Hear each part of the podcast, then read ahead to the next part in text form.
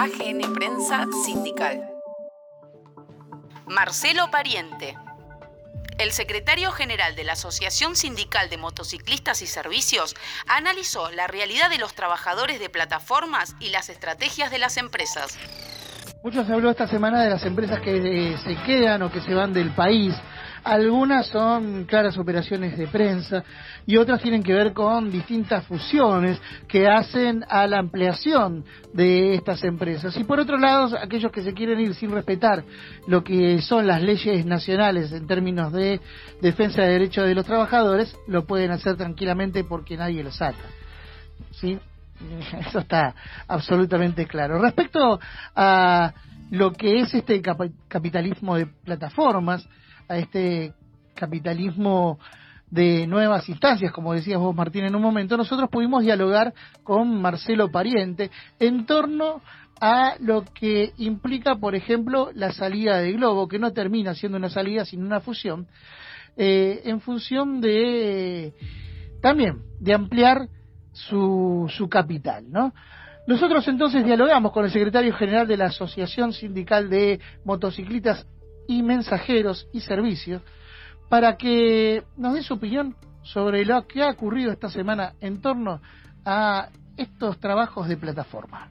Marcelo, ¿cómo estás analizando estos mensajes que envían empresas de plataformas que por un lado dicen que se van, por el otro que no, y se terminan fusionando entre sí para generar un consorcio más ampliado?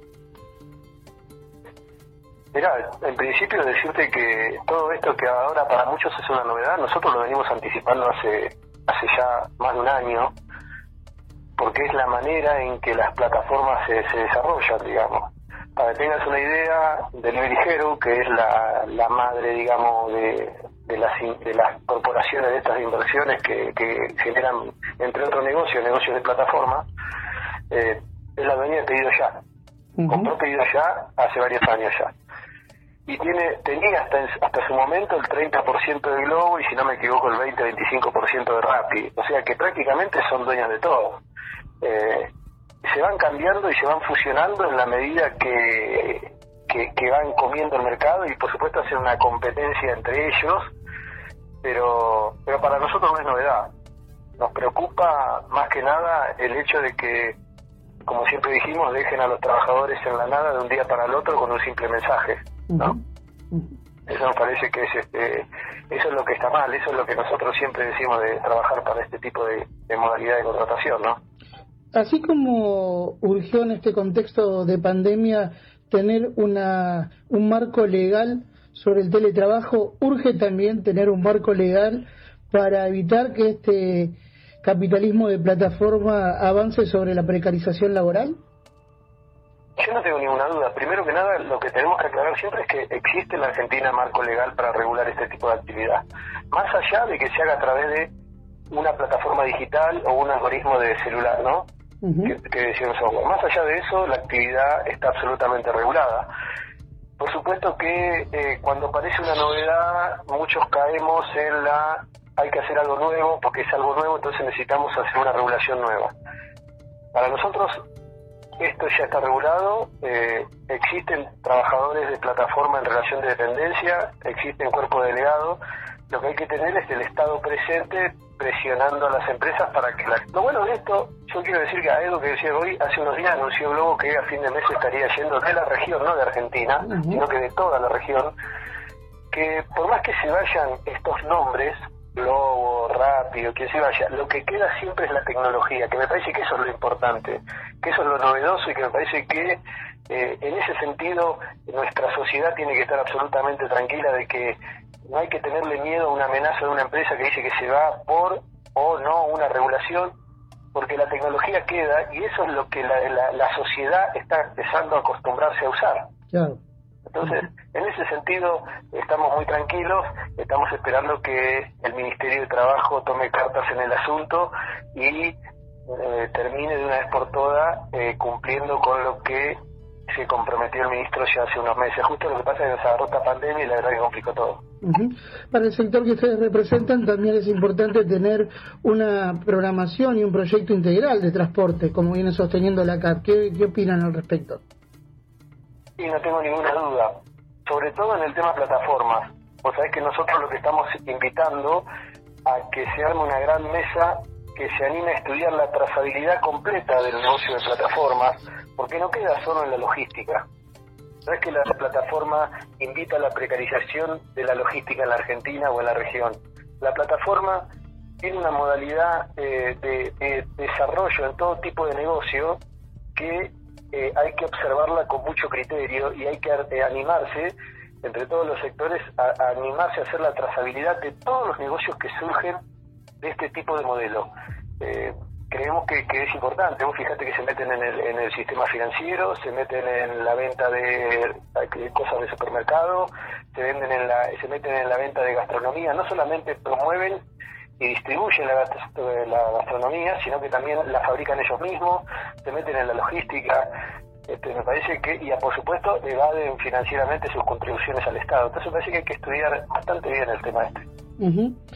eh, el liberalismo tiene un discurso afecto siempre a la desestabilización y cuando estas empresas se van dicen que en la Argentina no hay garantías económicas, que los costos laborales son muy caros, obviamente siempre apuntan al movimiento obrero y a sus conquistas.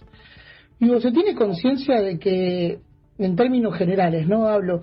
¿Se tiene conciencia para vos de que el movimiento obrero argentino ha avanzado en derechos y que estos derechos hacen que estas empresas no puedan terminar avanzando todo lo que quisieran frente a lo que es esta flexibilización laboral que quieren imponer y que también de alguna manera el Estado presente le pone freno a decir, bueno, ustedes no pueden capitalizar al máximo toda su rentabilidad porque de alguna manera también la tienen que dejar en el país?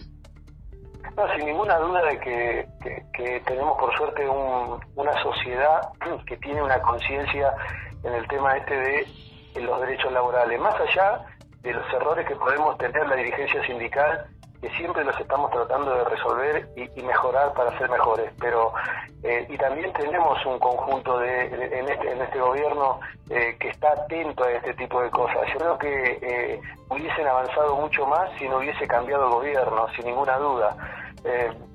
A mí me preocupa que este, la sociedad termine entendiendo esto de fondo. Siempre amenazan de que porque las condiciones de regulación en la Argentina invitan a que las empresas se vayan y no inviertan. Mira, yo no coincido en eso.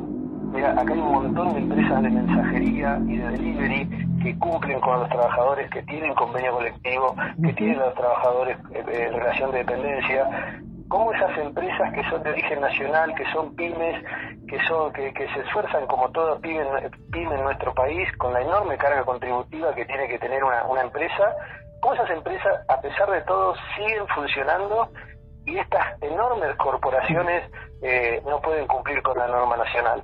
Entonces, no lo hacen porque no quieren, porque tienen excusas. Hay que cambiar la cultura económica también. Yo creo que no debemos un debate con respecto a algunos temas en la Argentina, pero no creo que habría que empezar por la pata más débil que son los derechos de los trabajadores. Eh, yo creo que en una sociedad que evoluciona los derechos tienen que aumentar, no retroceder.